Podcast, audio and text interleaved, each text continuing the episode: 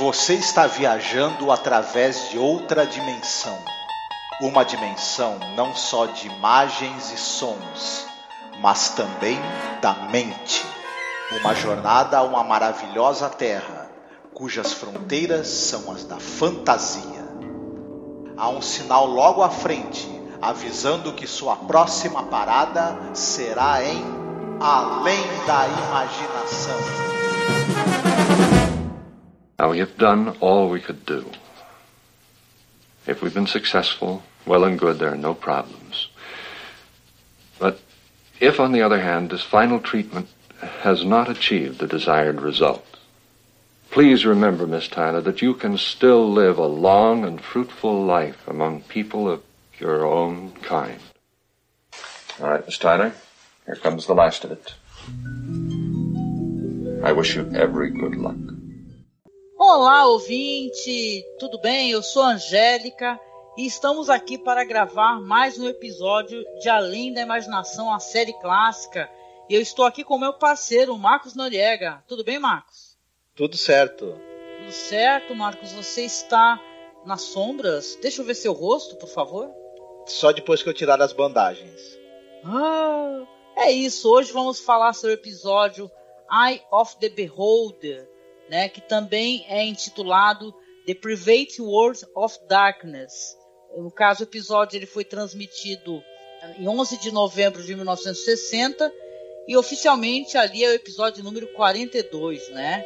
Seguindo ali a, a série, né? Pela numeração, é, é, sem ser por temporada, assim, direta, e sim pela numeração de episódios. E pois é, Marcos, estamos hoje aqui para falar novamente sobre o episódio do diretor Douglas Hayes, né?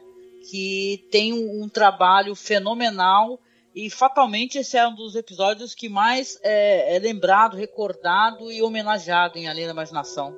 Sim, esse é um dos episódios, tanto em termos de escrita quanto de realização, mais ambiciosos de toda a série. É um momento assim de qualidade altíssima da história da televisão, né? E uhum. é, nas listas aí que, que as pessoas fazem de melhores episódios, esse está sempre. É, ele, e ele não é bom sem razão. Você tinha um grupo ali de, de criadores top, né, que trabalhavam. Você tinha o Rod Selling escrevendo, o Douglas Reis era um dos melhores diretores que você tinha em atividade na televisão e entre os melhores que dirigiram episódios do Além da Imaginação. Você tinha o William Tuttle, o maquiador, né, chefe do, do, departamento de maquiagem da MGM, estava presente nesse episódio. Você tinha o Bernard Herrmann na trilha sonora e você tinha o George Clemens na fotografia. Esses caras normalmente não trabalhavam todos juntos no mesmo episódio. O, o, apareciam né, trabalho deles em um, em outro. Esse episódio reuniu toda a nata. E aí não podia ser diferente, né? O negócio foi inacreditável o resultado. Sim, um resultado memorável, né? Até inclusive é curioso, né, que assim a, a produção é do Buck Halton, né? Uhum. E ele quando soube como é que é essa estrutura do episódio, né, um episódio que ele não pode mostrar o rosto, né, dos atores, das atrizes, o cara ficou desesperado, né? Foi aí que o pessoal sacou o Douglas Hyde, né? Porque realmente é, é um trabalho assim de, de movimentação de câmera primoroso, né? E tal. A gente vai se aprofundar um pouco mais sobre isso daí. O episódio conta com a Maxine Stewart, que ela faz a voz né, da personagem, da Janet. A Dona Douglas, que vai fazer a, a atriz que aparece no final. O William D. Gordon, que ele participou de um episódio que a gente já comentou nessa temporada. É o Nervous Man in a Four Dollar Room. Exatamente. Nesse episódio ele faz o George, né, que é o, o pode dizer o antagonista, né, do personagem, né, vai ser o antagonista. Também tem a, a, a Jennifer Howard e o Edson Stroll, né. De qualquer maneira, é um episódio que ele tem muitas questões de curiosidades, a gente tem muito o que falar aqui, né, até sobre o que o episódio aborda, como ele aborda, e também, é claro, é sobre é, depois o que foi feito, né, porque foi feito depois um remake mais pra frente, do episódio. E também, é claro, é, foi feito ali um, um, na Galeria do Terror o episódio da segunda temporada chamado Different Ones, né? O, o Diferente. que também tem uma coisa do Eye of the Beholder, né? Então acho que na questão de curiosidades, acho que a gente pode começar aqui pelo título. Acho que o ouvinte vai gostar de saber, né, que o apesar do episódio ser conhecido como Eye of the Beholder, ele é intitulado também como The Private World of Darkness, como eu falei, por questão de que já, tá, já tinha uma produção, que inclusive era uma produção é, voltada ali para público de escolas e tal, acho que institucional, né? E já tinha esse título. Ou seja, os caras ameaçaram é, processar a Cayuga Productions, né? Se tivesse o mesmo título. Uhum. Vê só que curioso, né? Ou seja, o episódio foi ao ar com o título é, é, O Mundo Privado das Trevas, né? Sim, não que não é um título, título ruim. Famoso. Não, não é, um, não é um título ruim. Eu acho que o Eye of the Beholder é por causa daquele ditado também, né? Aos olhos de quem vê, né? Que aqui no Brasil seria assim: como é que é? é o feio fica bonito aos olhos de quem vê, algo do gênero, né? É, só com uma versão americana nesse ditado. Uhum, isso mesmo. Ele foi adaptado também para uma transmissão de rádio, se eu não me engano, esse episódio. Acabou ah, virando como, também.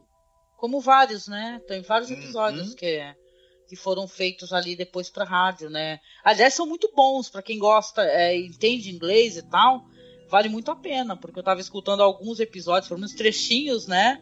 aquela degustação e são impressionantes, minha gente, são muito bons mesmo. Depois a gente pode comentar um pouco como é que foram essas outras adaptações, né? Mas a gente começa então aqui a contar, né, do que se trata o episódio, Marcos. Faz uma sinopse pra gente que depois a gente é, conversa um pouco mais sobre isso. Sim. O episódio se passa dentro de um hospital onde uma moça chamada Janet Tyler, ela tá com o rosto completamente envolto em bandagens e a conversa dos, do médico e das enfermeiras ali, a gente sabe que ela é provavelmente uma pessoa com um rosto muito deformado, estranho, enfim, e que desde pequena ela teve dificuldades em, conviver, né, por conta disso, e ela já passou por 11 tentativas de tratamento para ver se o rosto dela é, se torna o rosto de alguém normal, digamos assim, né, um rosto é, não tenha nenhuma característica que seja aberrante ou chamativa, como provavelmente o rosto dela tem. A gente não sabe exatamente que tipo de deformidade ela tem, porque ela está com o rosto tampado por bandagens.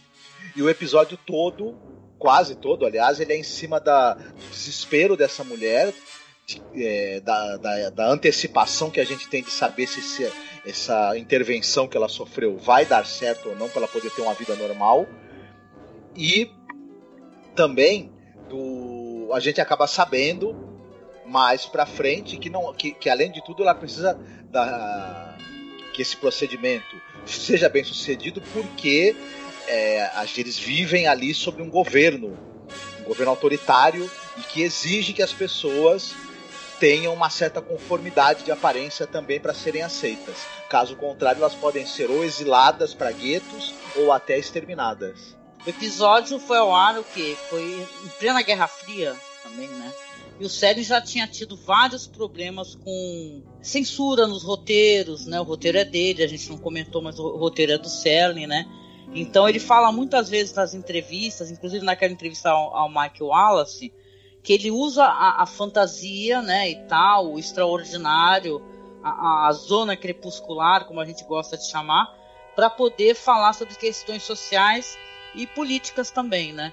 O Eye of the Beholder, acho que ele, em muitos episódios, ele trata isso daí de uma maneira muito é, é, certeira e específica, né? Porque o episódio, claro, ele, o Marcos está contando aí, ele tem uma questão do totalitarismo, porque a, a personagem que é interpretada. A, olha, eu tenho que elogiar porque eu achei sensacional o jeito como a Maxine Stewart faz a, aquela movimentação, sabe? Ela usa as mãos né? Como ela não tem a, o rosto para poder se expressar e tal, ela usa as mãos e tal, ela torce as mãos, é, chega quase a ser uma pantomima, né? Então o jeito como ela faz as atuações, que você simpatiza com ela, o tom de voz dela é sempre baixo, né? É, é mantido de uma maneira tímida, né? É, é quase uma, é quase uma, uma vítima se vitimizando, né? E, e conforme o, o médico, que também está sendo muitíssimo bem interpretado ali pelo William T. Gordon, né? o tom de voz com que ele conversa com ela é calmo, tranquilo. ela vai passando toda essa, essa questão da insegurança, ela vai se enfurecendo conforme ela ela vai conversando, né? Ela fala, ela, primeiro ela pede para tirar as bandagens, né? Aí ela fala quanto tempo vai levar, aí depois ela pede para na janela. Conforme ela não vai tendo respostas, assim que consiga consolá-la de alguma maneira, ela vai se enfurecendo, né? Ela começa a falar um absurdo que o Estado ele determine como é que você tem que ser, como é que tem que ser sua aparência, por que, que tem que ser assim. O Estado não, não tem que obrigar a gente a fazer as coisas, né? E você, sendo uma pessoa inteligente, você vai obviamente lendo nas entrelinhas, né? O que, que eles estão querendo dizer exatamente? Eles querem é, que as pessoas tenham uniformidade, é, é, não apenas de pensamento, mas como de aparência. É, eles usam a questão da beleza, da, da feiura, no caso, que é o episódio vai tratar, para falar em questão de totalitarismo e tal, de ditadura, né? E, poxa, eu tenho uns textos legais aqui para recomendar no final. Mas dá aí tua opinião, querido. Mas é isso mesmo. Eu, eu, concordo com você. A atuação da Maxine Stewart ela é impressionante. Como você mesma falou, ela não pode não tá, não tá com o rosto coberto, mas ela usa a voz e os gestos toda a tensão que ela vive, essa coisa da fragilidade que ela sente, o medo, a angústia, a revolta, todos esses sentimentos vão acontecendo num crescente ao longo do episódio, graças à interpretação dela. Ela vai a, tensão que a gente sente, né? A, a, a, apreensão que a gente sente, o desespero que a gente vai sentindo por conta dessa personagem, ela catalisa tudo isso na atuação dela e vai levando a temperatura dramática do episódio cada vez mais para cima. E, e, é um negócio impressionante como, como é comovente como você logo simpatiza e você tem uma empatia logo de cara por essa personagem. E aos poucos, como você também falou, a gente vai percebendo que toda essa situação ela tem uma metáfora, né? É, tem, tem um detalhe aí mais para frente a gente vai ver o, o que acontece exatamente quando ela tirar as bandagens e, e isso tudo acaba funcionando como é, na verdade é uma metáfora para o totalitarismo, para a uniformidade de, de pensamento, de sentimento e a, a, destruição total do que torna as pessoas singulares. Essa leitura acontece em vários níveis diferentes. É um negócio assim muito interessante e que ainda tem uma interpretação meio aberta. Você pode interpretar esse episódio de, de N maneiras, né? A luz e sombra da fotografia, funcionamento, tanto para esconder o que precisa esconder, a gente também não vê o rosto do médico e, do, e, das enfermeiras. A gente não vê o rosto da paciente, mas não vê o rosto de mais ninguém no hospital. É, por, por um motivo que a gente vai saber. Então toda a penumbra que a, que a, a fotografia traz ao mesmo tempo é muito inteligente, muito ágil. A câmera é muito ágil.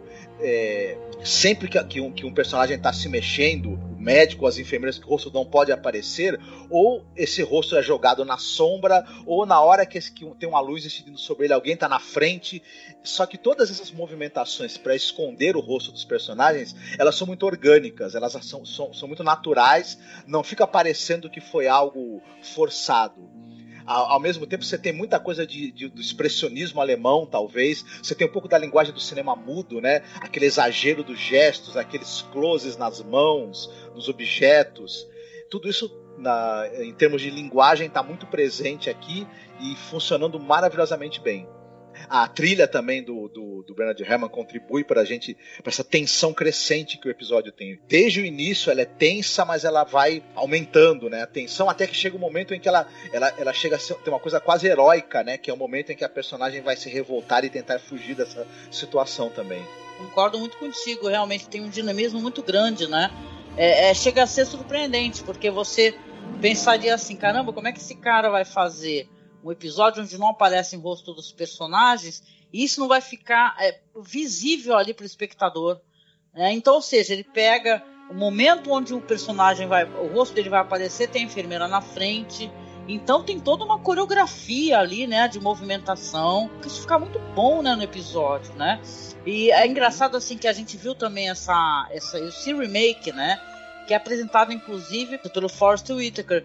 E caramba, é quase um Ctrl C, Ctrl V, mas totalmente diluído, né? Isso é curioso, né? Porque eu tava conversando contigo que fora que a, essas séries assim modernas, elas têm uma cara de coisa assim para TV, Porque eu tenho a impressão que esses episódios antigos, esses episódios da série clássica, não querendo ser é, aquela pessoa que avessa a coisas mais modernas, ou remakes, ou, ou, releituras, eu sou muito favorável a isso.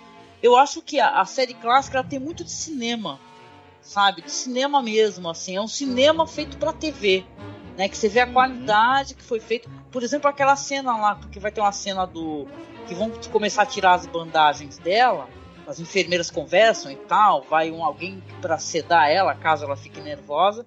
O cara usou um aquário, o fotógrafo, apertou as bandagens em torno do aquário, e aquilo foi muito eficaz. Foi muito eficaz mesmo, sabe? Ficou uma coisa assim, ainda mais essa, esse episódio que agora tem ele já numa qualidade boa, né? Já tem um, uma remasterização. Dá para você ver direitinho, assim, com a qualidade boa que ficou, assim, esses recursos cinematográficos, sabe, meu? Então é impressionante o que fizeram com o episódio, assim, na série clássica, que não conseguiram fazer nesse remake, entendeu? Uhum. Você tem o. o na, na, iluminação, você tem o, o, simples recurso de você ter a penumbra e um foco de luz, e é como se os personagens, sobretudo o personagem da Janet, é, tivesse tentando sair das trevas para poder chegar na luz o tempo todo, porque o foco de luz está bem em cima da cabeça dela, né? Isso é uma coisa que se encaixa muito perfeitamente com a história que está sendo contada. É, você tem muitos ângulos fechados ali, ao mesmo tempo você tem essa coisa da, da, dessa, desse contraste forte de luz e sombra. E, dá uma cara muito de cinema mesmo. A gente é. imagina cinema no ar, por exemplo, esse, esse, muito da linguagem de iluminação do cinema no ar está presente ali. É belíssimo em termos de cinematografia. E por isso que, que, é, que é, é, difícil, né? Esse patamar de qualidade você conseguir superar ou mesmo até igualar. As pessoas acabam tentando nos remakes ir por um, um, outro caminho. Apesar do remake ele ter o mesmo texto, ele pega o texto do Selling e faz uma nova filmagem com outros Sim. atores, obviamente. Ele, mas ele acaba não tendo é, a mesma força. É, é difícil dizer exatamente as razões, né? a gente teria que perder muito tempo aqui descrevendo o episódio do remake, né, dos anos, dos anos 2000, e não é o caso, né? Mas ele, infelizmente, ele não, não consegue ter nem, nem. Não chega nem perto do impacto que o, o episódio original tem. É, e não deixa de ser, para mim, também é uma coisa, é, no mínimo curiosa, o quanto o próprio Rod Serling, depois em Night Gallery, né, que é o, é o episódio, gente, para quem for procurar, eu vou tentar colocar para vocês também, tá? Na publicação. Mas, mas, tem um episódio aí que eu comentei, que é o Different Ones, que o roteiro é do próprio Rod Serling, né? Que ele faz uma história muito parecida com, com Eye of the Beholder, que é, um, no caso, a história de um moleque, né? Chamado Vic, um, um rapaz de 17 anos, que ele tem uma deformação na face, tá? Ele vive com o pai somente, a mãe já é falecida, num futuro também que não se descreve é, qual futuro que é, que curiosamente, isso, gente, vocês têm que assistir esse episódio porque eu gargalhei aqui quando. Não no, por causa do, da temática, mas quando aparece o, o Brasília. Né? Tem um episódio que eles vai mostrar lá o pai conversando ali com, a, com uma pessoa solicitando do governo ajuda para poder resolver essa questão, porque o filho dele não se enquadra, ele é ridicularizado pelas crianças do bairro, ele vive enclausurado. E aí, quando vai mostrar o pai, o lugar pelo que o pai vai, aparece Brasília, né, Marcos? Isso. Eles usam Brasília como imagem de uma, de uma cidade futurista, né? Olha lá, Oscar Niemeyer, né, cara? E, e a visual futurista mesmo, né? Uhum. Interessante, mas no, quando você bate o olho assim e fala, caramba, como assim? O, é o Brasil? Eles estão no Brasil. Aí o, eu vou contar porque pô, não tem problema porque a, a, dinâmica é muito parecida com, com Eye of the Beholder. E no caso aí o pai vai pedir ajuda, vai lá e a princípio falou que não tem como, que no caso nesse caso ele tem que ser eutanasiado, né? E inclusive também aqui no nesse episódio que a gente está comentando também fazem uma sugestão disso, né? Que o governo ele mata quem não é não se enquadra, né? Nesse conceito de que tu tem que ser igual ao outro, né, aos olhos do governo, né, aonde o, a uniformidade que trará paz, né, eles não uhum. aceitam diferente. Mas aí o, o, pai do moleque, desse menino que eu tô contando no episódio, ele vai lá, primeiro ele não consegue ajuda, mas depois falam que aí entre contato com uma pessoa do governo, não, pode, apareceu aí um, uma maneira de ajudar esse senhor, o filho dele, e aí o, o moleque vai fazer o um intercâmbio, só que em outro planeta.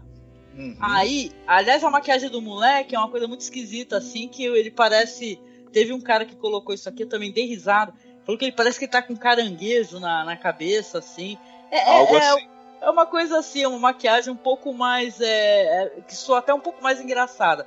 Aí o moleque vai fazer intercâmbio, vai sair de foguete, o pai fica olhando lá, ele vai para outro planeta. Quando ele chega lá, né? Aliás, é uma longa, longa viagem e tal, mostram vários, vários, é, várias filmagens assim do espaço e tal. Quando ele chega lá, tá, tá vindo um cara, assim, todo bonitão e tal. Aí ele fala: Ah, você tá indo pra Terra, vai fazer intercâmbio? Ah, eu vou. Ah, e por que que você tá indo? Aí o cara fala assim: Pô, você tá me tirando? Claro que ele não fala assim, né?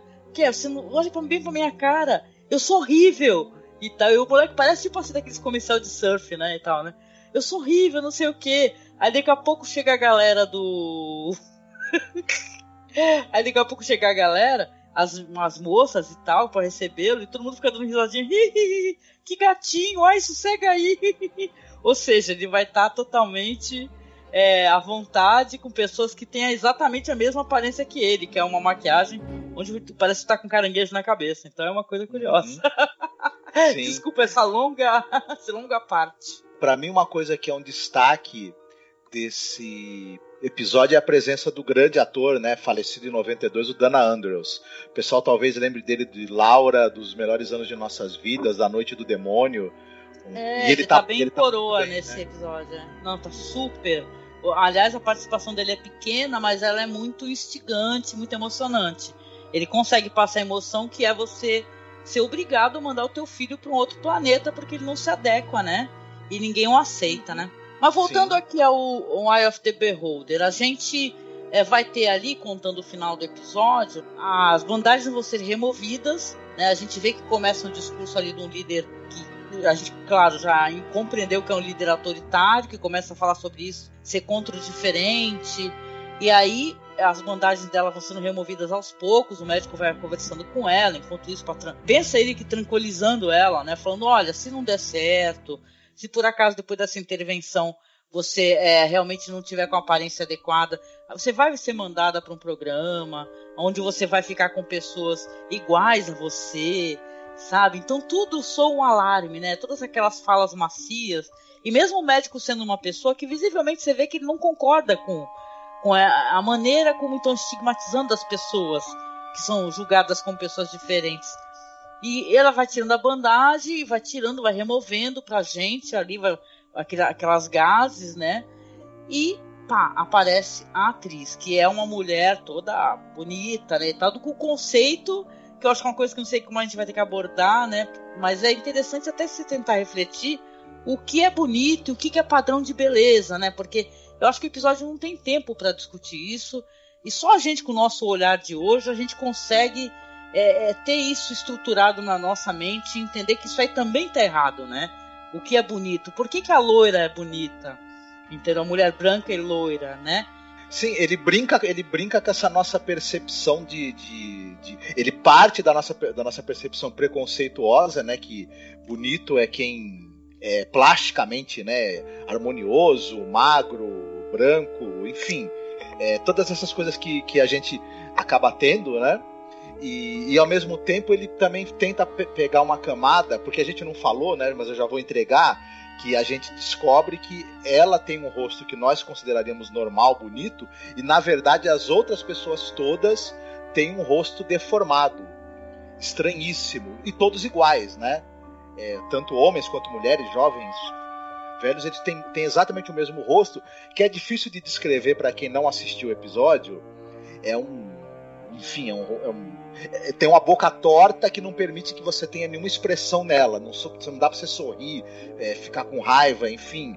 To, o, o, os olhos, as sobrancelhas não, não, não, se mexem. Enfim, você fica. Todo mundo tem o mesmo rosto e a mesma expressão sempre. E ele brinca com essa coisa de, de que se você padroniza, qualquer diferença vai ser vista como feiura, mesmo que não seja necessariamente feio. Né? É verdade. E, então é uma coisa curiosa, assim. feio é o que não, não se parece com todo mundo.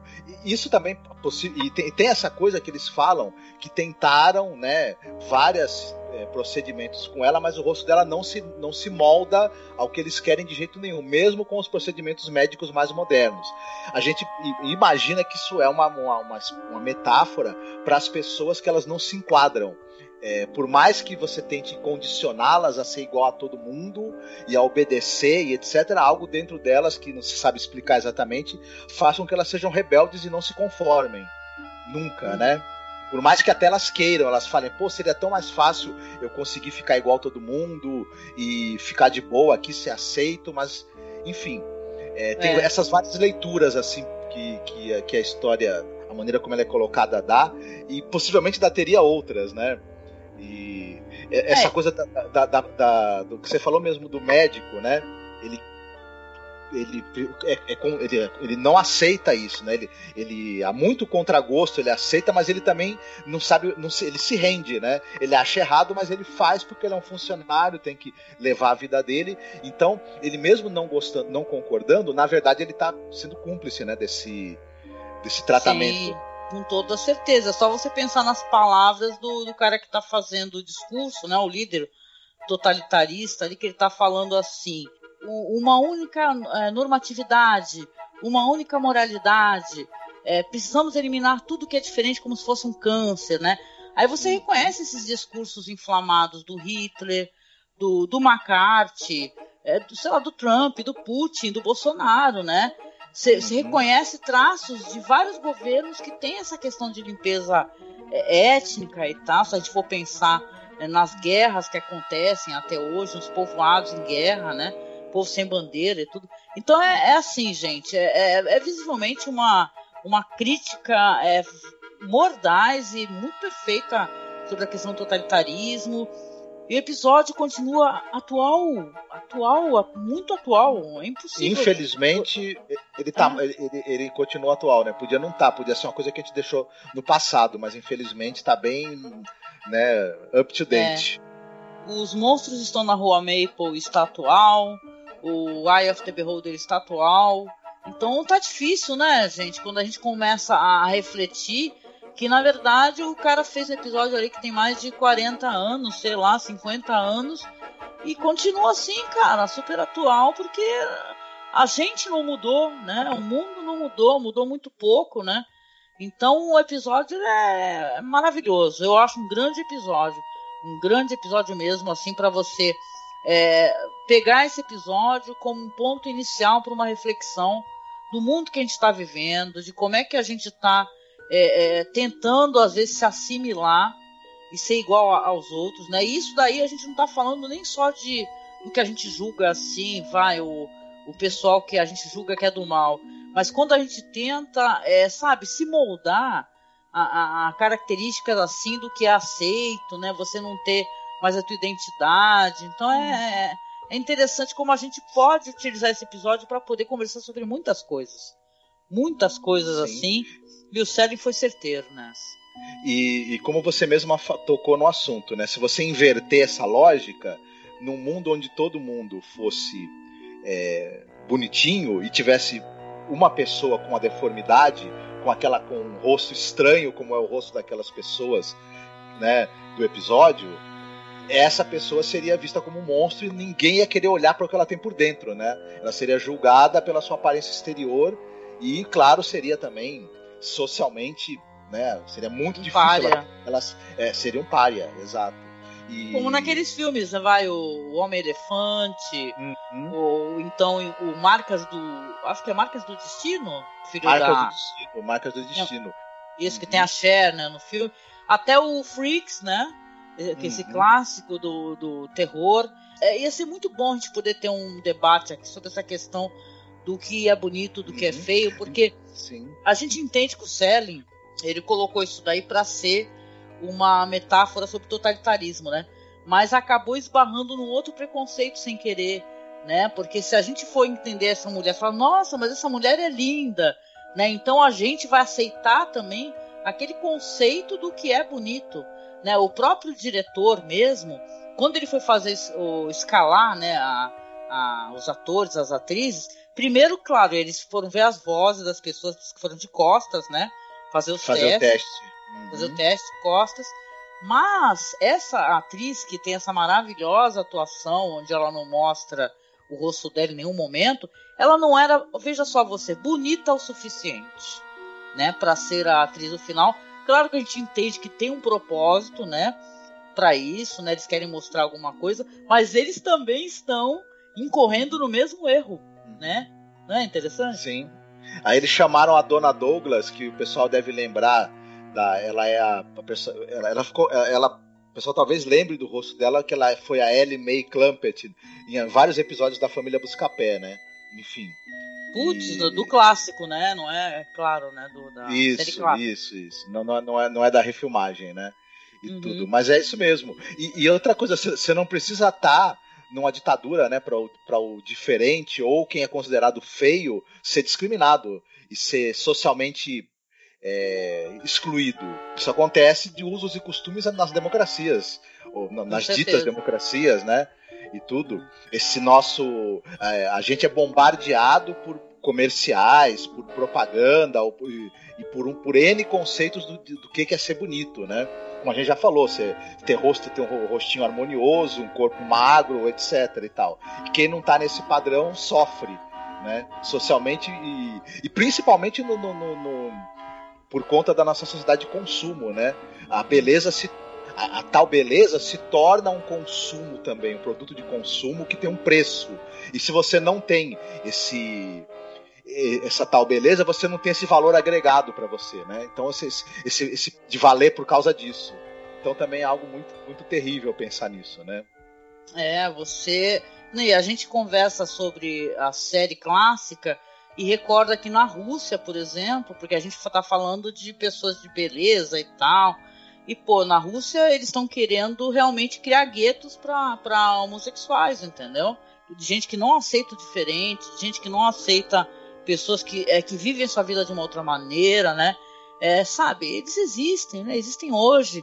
Você tá, a gente tá falando de questão de, do belo e do feio, do que é considerado belo, do que é considerado feio, mas basta você ser pobre. No Brasil basta você ser negro. Então, pô, é uma discussão que ela leva adiante, né? Tem muito que se conversar sobre isso daí e eu acho que vale a pena assim você, se você não assistiu, eu duvido, eu acho que quem chegou aqui é fã, né? Reassistir e fazer essa saca, você não importa sim qual é o teu alinhamento político, apesar que no fundo a gente sabe que importa, né? Mas assim, você tentar refletir um pouco o mundo que você está vivendo, sem enxergar esses traços de totalitarismo, de ditadura, frases de ódio, frases voltadas contra a minoria, sabe? De, de deboche, desejos de morte, de eliminação. Então a gente, por nós, né, seres humanos, a gente tem esse potencial sempre de mudar a nossa cabeça, independente do que a gente pensava. Eu acho que eu e você, Marcos, todos nós, né, ninguém já falei isso num outro episódio. Ninguém aqui nasceu um cristal de, né? Cristal de maravilhas e tal. Todo mundo foi com o tempo mudando o seu olhar, né? Foi desconstruindo alguns preconceitos. Então é muito legal a gente pegar um episódio como esse e levar ele para uma outra reflexão, né? Uhum. Mas é isso. No final, Janet ela foge no hospital. A gente vê que a, ela vai é, se deparar em uma sala, né? Ela até joga ali um um negócio ali na televisão com o cara fazendo lá o discurso de ódio dele, né? De ódio, de, né? De uniformização dele. E aí ela vai parar numa sala, se assusta. Com o que, que ela se assustou? Porque tem um galã, né? Sei lá, né? Ali um cara parecido com ela, que no caso é bonitão. Que por sinal, né, Marcos? É, é o cara lá, você estava comentando comigo, do, do Trade Ins, né? De um outro uhum. episódio também, que a gente não comentou ainda.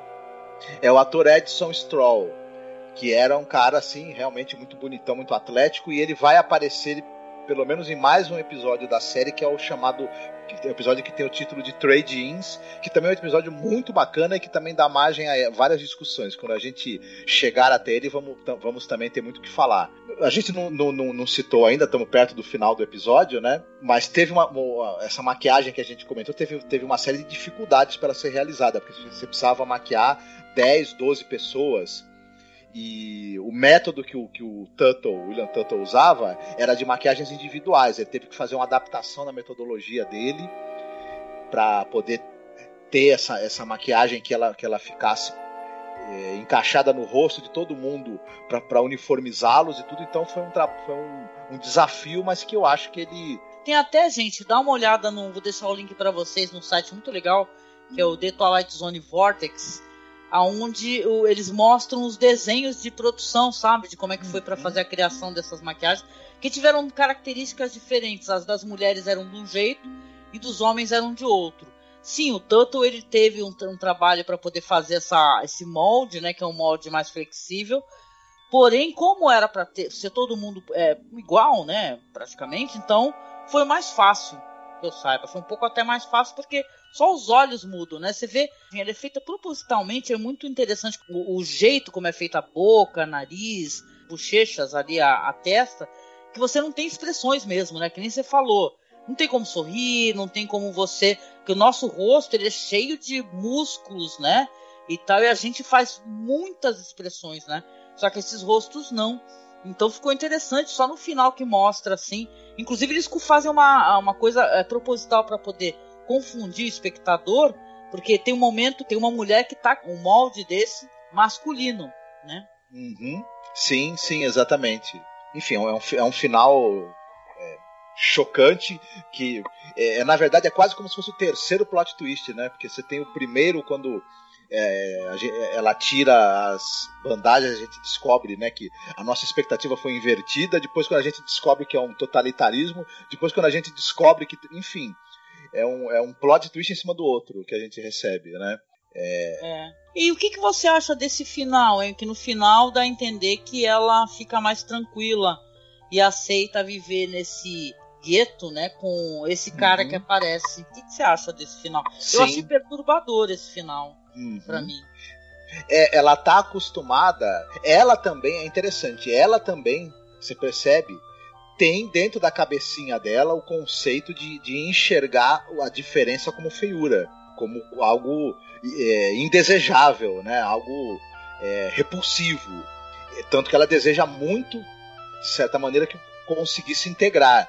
E o cara fala para ela, ele fala assim, olha, a, se você vai viver entre nós, que somos todos diferentes, e você tá com esse conceito na, na, sua cabeça de que o diferente é feio, você vai ser, você vai ser amada, você vai ser aceita lá e você tem que entender que a beleza tá nos olhos de quem vê. Repita isso para você, ou seja, o cara tá falando, tente enxergar a beleza que essas pessoas têm, né? É a beleza da, da, da diferença se acostume com a, a, perceber a diferença como bonito também, como algo bonito, algo apreciável, para você poder viver integrada lá, né? Porque é, de certa maneira essa, essa diferença que ela possui em relação aos outros, é, ela não gosta, claro, é o motivo da, da, da, da, exclusão dela, mas ela tem que passar a ver com outros olhos. E por isso que ele cita esse, esse adágio, né? E tudo.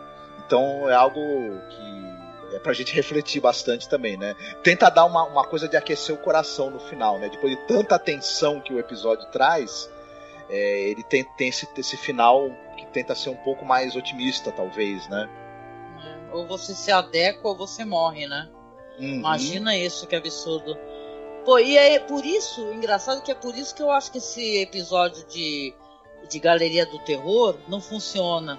Porque quando você é condicionado a você entender alguma coisa como aquilo é bonito, aquilo é feio, você não consegue aceitar imediatamente, né?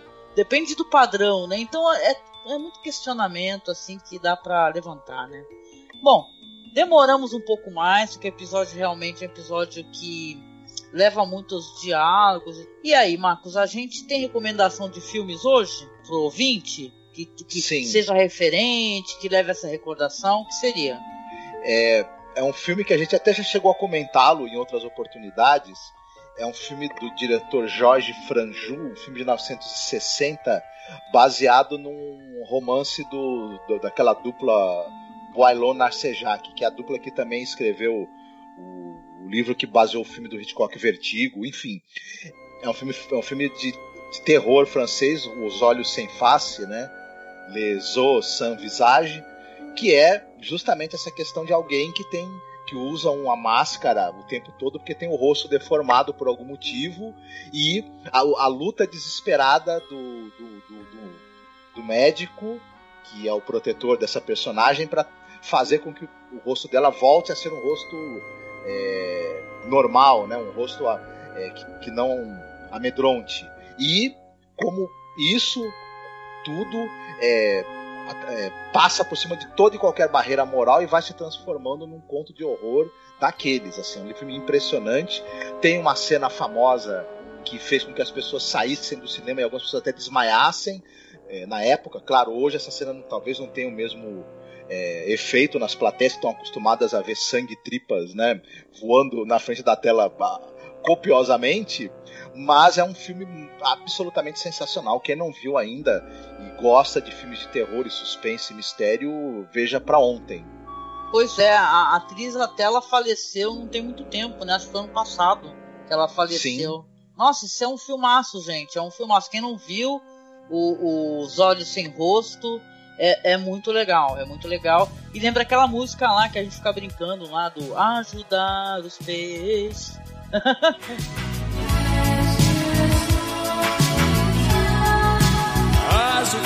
o peixe. Ajudar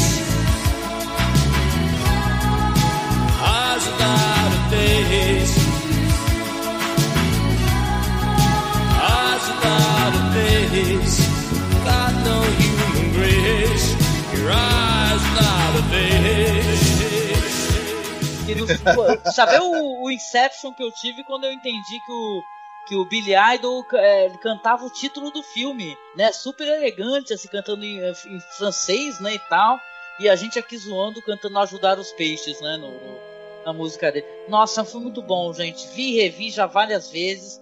Esses caras, eles têm uns, uns, uns livros incríveis, assim, tem vários filmes legais que a gente já deve ter até comentado em algum podcast, com certeza. Sou louca para fazer, por sinal, um podcast sobre esse filme. Nossa, hum, muito. Sim eles são autores do, do livro que inspirou Os Olhos Sem Rosto, o Vertigo, No Corpo que Cai, a, As Diabólicas, enfim, Nossa, né, é outro vários filme filmes incrível. Uhum. Pois é, a minha recomendação aqui, eu vou recomendar uma obra que eu acho que ela traz a mesma angústia, né? Apesar dela não tratar exatamente do, do tema que o episódio trata, é, para mim trata um pouco, porque eu vou falar aqui a minha recomendação é o Johnny Vai à Guerra do Dalton Trumbo, que é um filme que vai contar a história de um rapaz, um jovem garoto que ele vai para a guerra, só que ele acaba sendo atingido ali por um morteiro, uma bomba, ele, ele fica total e completamente deformado. E nesse filme ele se torna apenas um tronco, né? Uma uma uma figura é, sem boca, inclusive sem rosto, né? Cego e ele só consegue, parece que, escutar, né? E tal, e a gente tem toda ali a angústia que o, o Dalton Trumbo, tanto no livro dele como no filme, né? Dessa solidão, do homem não tá, não ter, é, não conseguir fazer, se comunicar com as pessoas, depois ele consegue até de alguma maneira se comunicar, e, a, e as fantasias dele do que poderia acontecer e tal. É um filme anti-guerra, assim, poderosíssimo, uma obra contra a guerra, né? O Trumbo, inclusive, na, que eu me lembre, ele até queria, é, no caso, assim, quando ele fez a publicação, falar não era nem da Segunda Guerra Mundial, acho que era da Primeira, né, Marcos? Que ele estava querendo. Sim, exatamente, exatamente. O filme ele acaba sendo focado na Segunda Guerra Mundial e é um filme, gente, angustiante que, que ele já é, trouxe música do Metallica, né? Que é o One do Metallica. Então é, é, é muito bom. É um filmaço assim que é para você não assistir, inclusive, quando você estiver meio triste, assim, porque é um filme que te deixa total e completamente arrasado, mas ele trata a guerra como que ela é, cara. Uma máquina de moer sonhos, né? De moer esperança, de moer futuro. Então é, é muito bom mesmo, assim, para você como eu que gosta de filmes anti-guerra, é o filme anti-guerra. O, o Johnny Vai à Guerra de 71, do, aliás, dirigido pelo próprio Dalton Trumbo, né? Ele sofreu muito por causa do macatismo, né? Perseguição. Ele virou um sim, também, né? sim. né? Por uma época. Então é.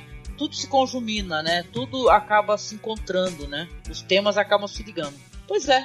E aí, nós estamos agora brincando, é, escolhendo musiquinhas no final, porque a gente assim a gente curte, né? Escolher é, música e também gosta de fazer coisas diferentes, né? Conforme as temporadas vão avançando, a gente vai inventando e agora a gente tá escolhendo música.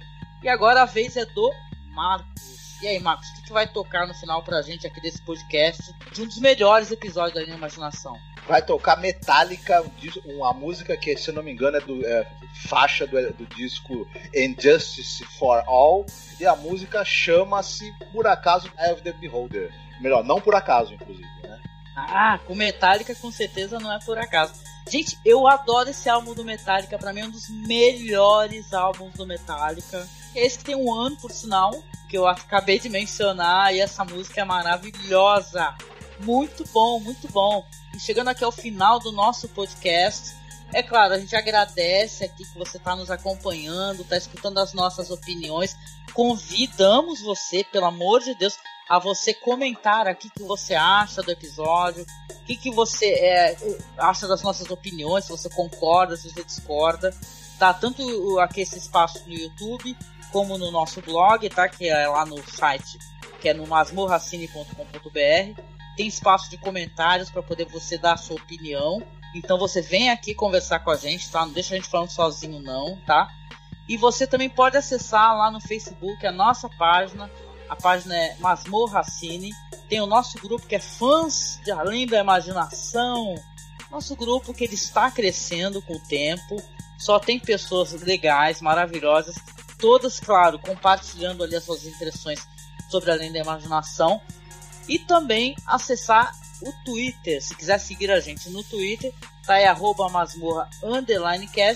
E é claro, a gente sempre deixa o convite no final para você colaborar com o nosso trabalho, para que a gente consiga manter o nosso site no ar, nos apoiando, doando qualquer valor, tá? No Padrim é só você acessar o link, tá na publicação no YouTube e também no site. Tem o Padrim do Masmorra e também tem um Colabora aí, que a gente tá. A gente criou também nessa plataforma para poder ter o apoio dos nossos ouvintes, os nossos amigos que querem nos ajudar. E a gente termina aqui o episódio, hein, Marcos? Tocando Metallica, espero que você goste, tá? Eu amo. Oh yeah. Oh yeah. Tocando Metallica, Eye of the Beholder. E a gente se vê aí no próximo episódio de Além da Imaginação. Fiquem bem, se cuidem. Beijo, tchau.